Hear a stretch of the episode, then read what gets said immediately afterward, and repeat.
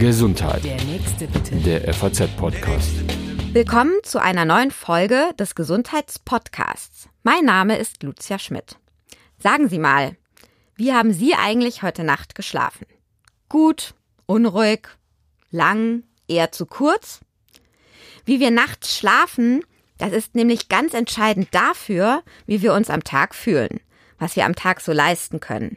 Deshalb gehört die Frage, wie habe ich eigentlich geschlafen, zu einer, die wir uns viel häufiger stellen sollten, um vielleicht besser zu verstehen, warum wir uns heute mal so und morgen ganz anders fühlen. Schlafen wir lange nicht ausreichend, werden wir sogar ernsthaft krank. Obwohl wir zumindest gefühlt beim Schlafen völlig unproduktiv sind und dazu noch ziemlich wehrlos, hat die Evolution noch nicht dafür gesorgt, dass wir nicht mehr schlafen müssen.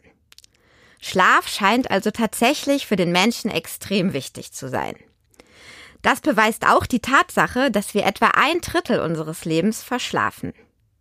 Weil das so viel Zeit ist, sollten wir eigentlich viel besser darüber Bescheid wissen, warum wir schlafen, was in der Zeit mit unserem Körper passiert und wie wir jede Nacht richtig gut schlafen können.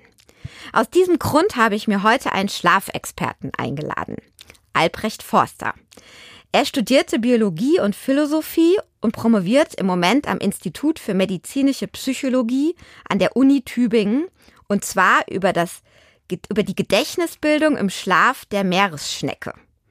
Warum ausgerechnet an diesem Tier? Darüber will ich auch mit ihm sprechen. Hallo, Herr Forster. Hallo.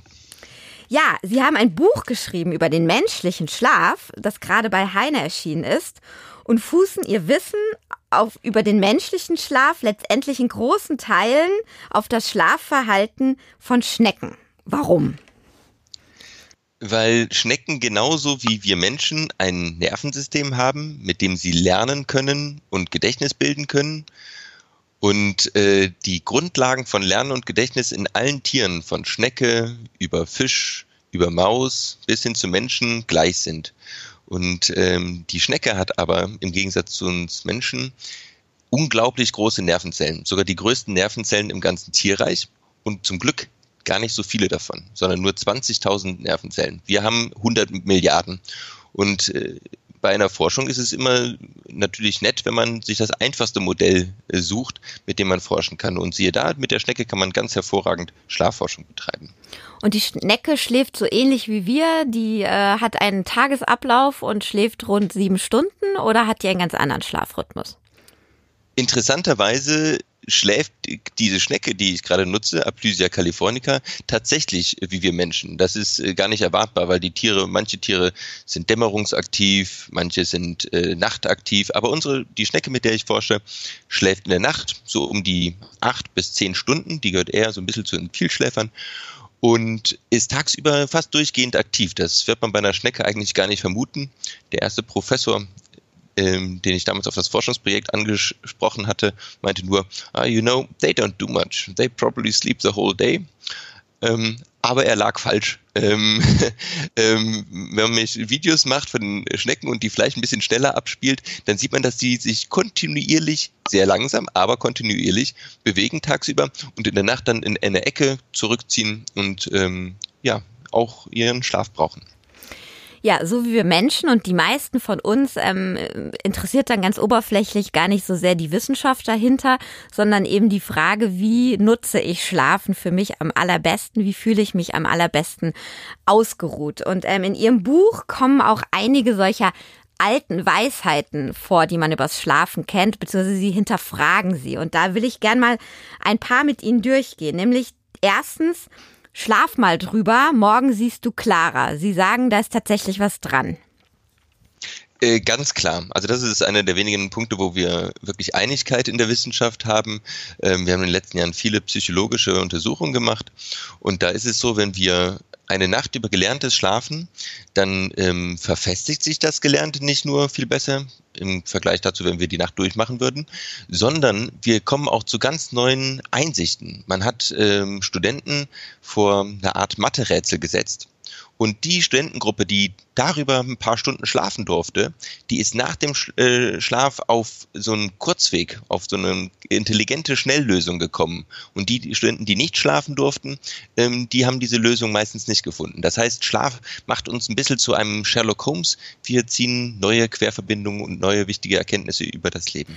Und das ist ja auch mal eine Frage, wo man am besten schläft. Und eine der alten Weisheiten lautet auch, im eigenen Bett schläft man am besten. Und da ist auch was dran. Äh, definitiv. Ähm, wenn wir in einem, wenn wir in einer neuen, ungewohnten Umgebung sind, dann ist der Körper erstmal so ein bisschen auf Hab-Acht-Stellung. Er schläft daher ein bisschen leichter, weil er ja nicht weiß, ob da vielleicht, ob das eine sichere Umgebung ist. Und daher ähm, schlafen wir erstmal, äh, wenn wir in einem neuen Hotelbett liegen, in einer ungewohnten Umgebung sind, äh, schlechter, nachweislich schlechter. Es ist auch so, dass wir bei uns im Schlaflabor immer die erste Nacht im Schlaflabor verwerfen müssen, weil der Schlaf äh, nicht so gut ist. In der zweiten Nacht haben sich die ähm, Probanden bei uns dann schon ganz gut dran gewöhnt und dann können wir mit den Daten ganz gut arbeiten. Das vermutlich einfach aus der Geschichte des Menschen heraus, dass man halt eben wachsam ist, wenn man die Umgebung nicht so gut kennt die, des Menschen, aber auch alle Tiere. Der, ähm, Schlaf ist die gefährlichste Zeit des Lebens. Also wenn man in der freien Wildbahn unterwegs ist, das ist ja auch der Zeitpunkt, wo wir uns ein stilles, sicheres Örtchen suchen. Wir wollen, wir schließen unsere Fenster und unsere Haustür, dass, uns, dass wir nicht übermannt werden in der Nacht. Und auch bei Tieren ist es so, dass sie sehr anfällig sind für ein Raubtier, was kommt und sie fressen möchte. Und äh, daher sucht man sich den sichersten und geschütztesten Ort. Mhm. Und neben der Tatsache, dass wir gerne gut schlafen, um dann auch ausgeruht auszusehen, da sind wir auch überhaupt darauf bedacht, gut auszusehen. Und ähm, bei Ihnen kann man auch lesen, wer zu wenig schläft, der wird dick. Woran liegt denn das? Wo ist denn da der Zusammenhang? Der Schlaf ist wichtig für alle wichtigen Körperfunktionen äh, fürs Immunsystem, aber eben halt zum Beispiel auch für den Zuckerstoffwechsel und den Fettstoffwechsel. Ähm, da werden wenn, wenn wir zu wenig schlafen, wird das ähm, Hungerhormon äh, Grelin hochreguliert am Morgen und wir haben mehr Hunger. Und gleichzeitig wird das Sättigungshormon Leptin äh, runterreguliert. Das heißt, wir brauchen länger, um satt zu werden. Und da hat man in Studien äh, Probanden entweder eine Nacht durchlassen, äh, machen lassen oder sie durften schlafen und am Morgen haben sie ein Buffet bekommen. Sie durften davon auswählen von diesem Buffet. Und die, die durchgemacht haben, ähm, die haben viel mehr Kalorien morgens beim Frühstück zu sich genommen und gleichzeitig haben sie einen Heißhunger entwickelt für ähm, so richtiges Junkfood, also äh, Kalorienbomben, eher so das Snickers und die Chips und, und sehr salzige Produkte. Das heißt, wenn wir wenig schlafen, dann haben wir auch mehr Heißhunger auf die ungesunden Dinge des Lebens und nehmen nicht äh, den, ähm, das Müsli oder den äh, Gemüsestick. Mhm. Liegt es daran, weil der Körper dann das Gefühl hat, er muss mehr Reserven haben, er muss mehr Kraft und Stärke haben, weil er keinen Schlaf bekommt? Das wissen wir nicht äh, so ganz genau. Wir wissen auch nicht, ähm, warum der Körper, warum diese Hormonregulation aus dem, aus dem Gleichgewicht gerät. Aber generell geraten unsere Körpersysteme aus dem Gleichgewicht, wenn wir nicht schlafen. Der Schlaf ist ganz wichtig, um den Körper wieder in so einen Normalzustand ähm, zu bringen, ihn einzueichen. Das ist für den ganzen Körper, aber auch fürs Gehirn äh, wichtig. Und ähm, auch unsere Körpertemperatur gerät aus dem Gleichgewicht, wenn wir längere Zeit schlecht schlafen.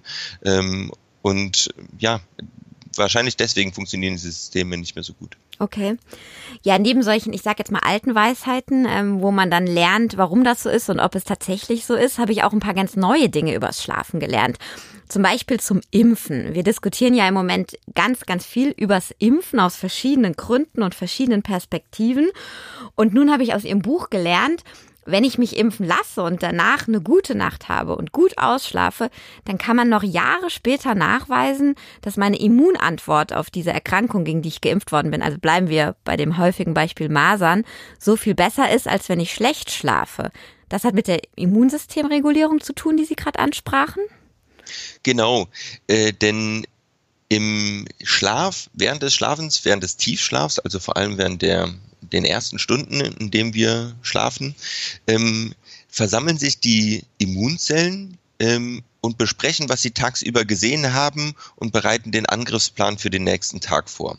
Also es, und ähm, na, bei einer Impfung kriegen wir ja klein gehäckselte Bestandteile eines ähm, Eindringlings, aber der eben halt ungefährliche Bestandteile von dem gespritzt. Und äh, die werden von den Immunzellen gesehen und als fremd erkannt. Und dann muss das Immunsystem ja das abspeichern und den anderen äh, Immunzellen darüber Bescheid geben, dass man gerade einen neuen Eindringling erkannt hat. Und dann bilden sich in der Folge dessen ähm, äh, später solche sogenannte Gedächtniszellen, äh, die uns dann bei der nächsten, wenn dann wirklich der Tetanuserreger um die Ecke käme, ähm, schützen würden, dass der ganze Körper befallen wird. Und äh, die werden eben, ähm, ja, zu diesen Treffen kommt es nicht, wenn wir die Nacht nach der Impfung durchmachen. Und daher ist ein Jahr äh, auch nach einer Impfung, wenn wir nach der Impfung direkt äh, einmal schlecht geschlafen haben, äh, die Immunantwort deutlich äh, geringer. Ja, sehr interessant, weil wenn man es macht, dann sozusagen richtig und auch das, die Nacht nach der Impfung planen. Und was man auch lernen kann, ist ähm, bei Ihnen im Buch, äh, dass man am besten morgens Alkohol trinkt. Also das Gläschen Sekt morgens ähm, hat einen viel größeren Effekt als abends. Also man kann sparsamer leicht betrunken werden und das liegt auch am Schlaf-Wach-Rhythmus. Ja, das liegt vor allem an unserer inneren Uhr. Ähm, verschiedene Körperfunktionen gehen nachts hoch und andere gehen nachts runter. Zum Beispiel sinkt unser, unsere Körpertemperatur nachts ab und ähm, äh, unser Blutdruck äh, fällt nachts ab und äh, steigt wieder gut an, so am Nachmittag, dass wir da, am Nachmittag sind wir damit dafür für sportliche Höchstleistung am besten. Und genauso ist es eben halt auch mit unserer Leber. Die hat äh, ihre Höchstzeiten, wo sie sehr gut ähm, Dinge verstoffwechselt und äh, Zeiten, in denen sie nicht so gut ist. Und ähm, am Morgen ist die Leber nicht so gut im Verstoffwechseln. Daher wirkt das Gläschen Sekt viermal so stark morgens und es war ganz lustig. Ich war gerade auf ähm, einer Konferenz in Chicago und eine Kollegin war mit mir abends unterwegs und äh, hat nur zwei Bier getrunken und sagte, Albrecht, ich bin vollkommen besoffen.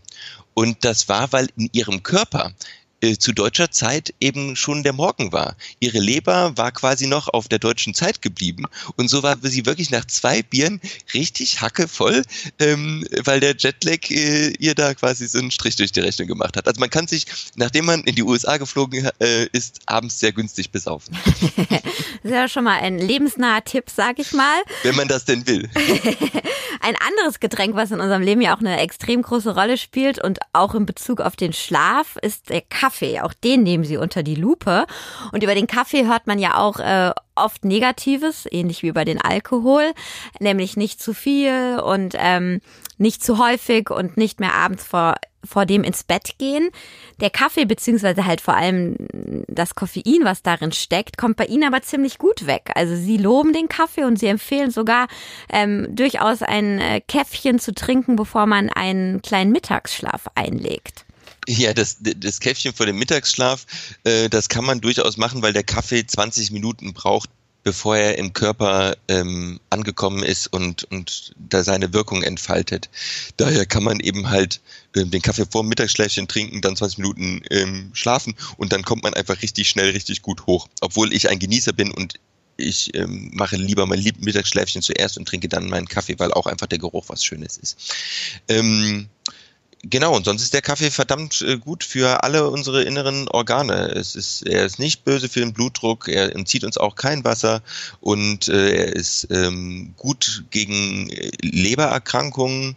Ähm, daher ein, ein hervorragendes Mittelchen. Das Einzige, wo man aufpassen musste, muss, ist, wenn man als junger Mensch immer gewohnt war, auch nachmittags viel Kaffee zu trinken, dann kann es sein, dass aufgrund des verlangsamten Stoffwechsel im Alter dieser Kaffee dazu führt, dass man abends nicht so gut einschlafen kann, weil der Schlaf auch im Alter einfach natürlicherweise ein bisschen leichter wird und äh, leichter störanfälliger wird und dann kann eben halt die gewohnte äh, Tasse Kaffee, die man oder Tee, den man um 17 Uhr eingenommen hat, einen abends am Einschlafen ein bisschen hindern. Und da muss man dann einfach schauen, dass man nur morgens und äh, am frühen Nachmittag Kaffee trinkt und später darauf verzichtet. Am guten Einschlafen kann einen auch hindern ein Partner, der schnarcht. Ähm, ähm, dafür gibt es ja ganz unterschiedliche Gründe, warum jemand schläft und auch je nach Grund eine und, und unterschiedliche Therapie.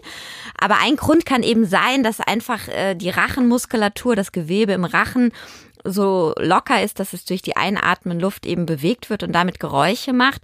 Und ganz spannend fand ich, sie haben ein paar Übungen, wie man eben auch diese Muskeln trainieren kann, so wie man auch den, die Beine oder den Po trainiert im Fitnessstudio. Was gibt es denn da für leichte Übungen? Also wirklich das Lustigste, was man machen kann, das äh, steht, glaube ich, gar nicht im Buch drin, ähm, ist es die Nationalhymne zu summen die Zunge äh, ganz vollständig rauszustrecken und sie an die Nasenspitze, dann an die Kinn, äh, an die Kinnunterseite und rechte und linke äh, Backe ähm, zu berühren. Und das eben halt so für drei, vier Minuten jeden Abend machen. Wenn man das wirklich kontinuierlich einen Monat lang durchhält, dann stärkt man damit eben halt den äh, Zungenmuskel am Zungengrund. Man stärkt hinten den weichen Gaumen äh, das ist äh, der Teil, an dem äh, das Zäpfchen hinten hängt im Rachen.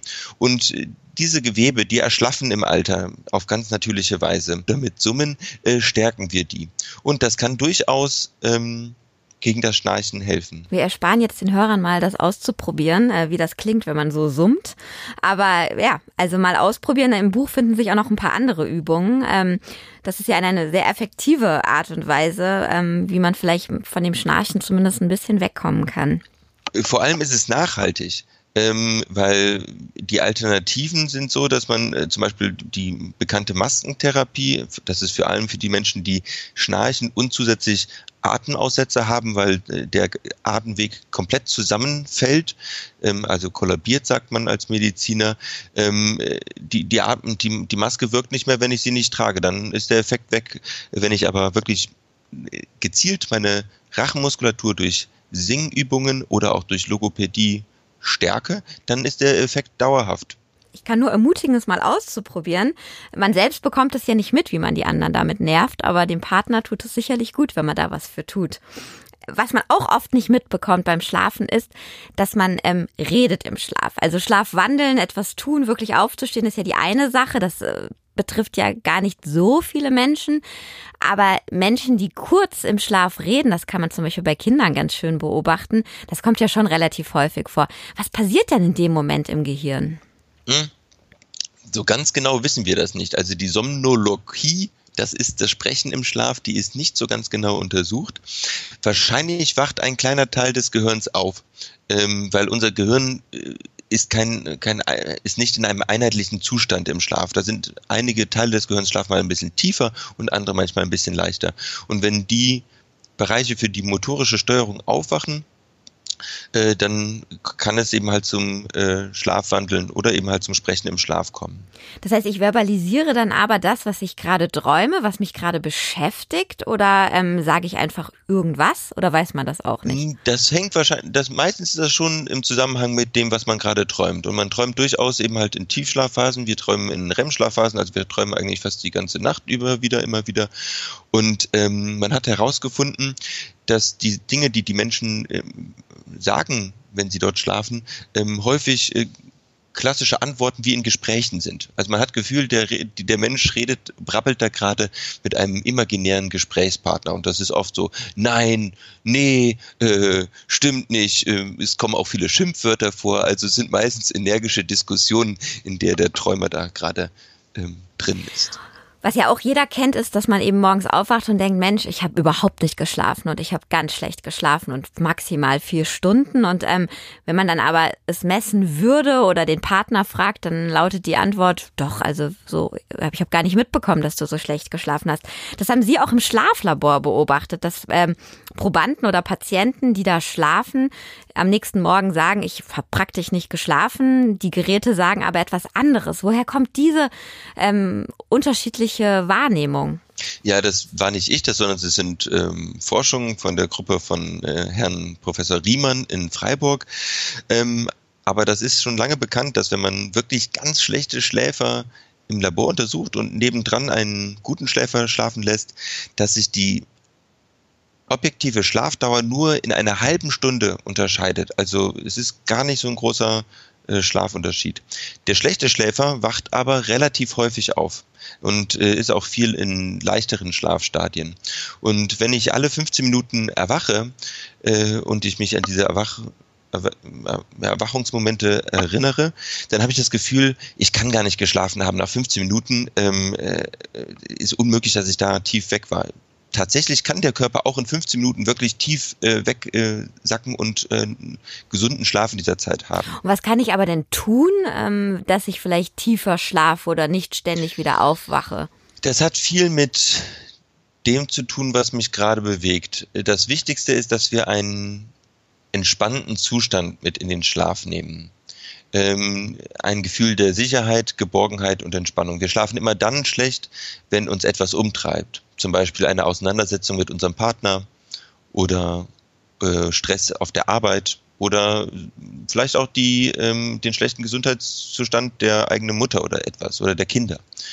Äh, immer dann, wenn wir uns viel Sorgen machen, dann ist, geht unser Körper in Hab-Acht-Stellung und ähm, genauso wie beim Schlafen im, im neuen Bett ähm, schaut er erstmal, ähm, äh, gut, äh, ich muss jetzt auf, äh, häufiger aufwachen und schauen, ob alles in Ordnung ist. Und das passiert eben halt bei Menschen, die schlecht schlafen. Wenn wir wirklich lernen, uns sehr gut zu entspannen, wenn wir abends im Bett liegen, dann kann unser Körper sich fallen lassen und dieses Fallen lassen ist es, was wir für einen tiefen, erholsamen Schlaf brauchen. Und dieses, das kann man lernen durch autogenes Training, progressive Muskelentspannung. Ich empfehle wirklich, wenn man ein ganz billiges Ding sich auf dem Schlafesoterikmarkt kaufen will, dann sollte man so eine Einschlaf-CD äh, sich kaufen, wo ein bisschen äh, langsame Musik und eine so eine autosuggestive Stimme einem erzählt, sich fallen zu lassen. Das ist definitiv eines der besseren Dinge, weil wir haben, man hat tatsächlich in Untersuchungen gezeigt, dass diese Einschlaf-CDs funktionieren. Die Menschen schlafen tatsächlich tiefer, wenn sie so eine CD hören. Ja, wir hatten, waren vorhin schon Baba in den USA und ähm, haben schon mal gelernt, also da kann man sich relativ gut abends schnell ähm, betrinken. Jetzt steht die Ferienzeit bevor, der Sommer kommt und ein großes Thema ist dann auch immer der Jetlag. Und ähm, Sie haben in Ihrem Buch auch Tipps aufgezählt, wie man am besten wieder aus einem Jetlag rauskommt oder ihn erst gar nicht groß entstehen lässt. Vielleicht können Sie da auch noch mal ein paar von verraten. Das Wichtigste ist, glaube ich, möglichst viel Zeit im Flieger zu schlafen. Und dafür würde ich jedem empfehlen, sich Ohrstöpsel mitzunehmen, eine Schlafmaske, Wollsocken, vielleicht sogar auch ein gutes Kissen, wo man angenehm mit schlafen kann und vielleicht sogar auch eine eigene Decke. Dann die Uhr beim Besteigen des Fliegers direkt auf die Zielzeit des Zielortes umzustellen. Und dann im Zielland tagsüber viel echte Sonne mitbekommen, weil unser Körper darauf angewiesen ist, Zeitinformationen zu bekommen. Und die sind in Form von geregelten Mahlzeiten, aber vor allem von auch vom, vom Tageslicht. Lieber Herr Forster, vielen Dank für diese interessanten Informationen. Wer noch mehr zum Schlaf erfahren will, der findet das in dem Buch Warum wir schlafen von Albrecht Forster. Es ist bei Heine, also im Heine Verlag erschienen. Ja, Ihnen, liebe Hörer, vielen Dank fürs Zuhören und stets eine geruhsame Nacht und ich sage bis zum nächsten Mal. Gesundheit. Der nächste bitte. Der FAZ-Podcast.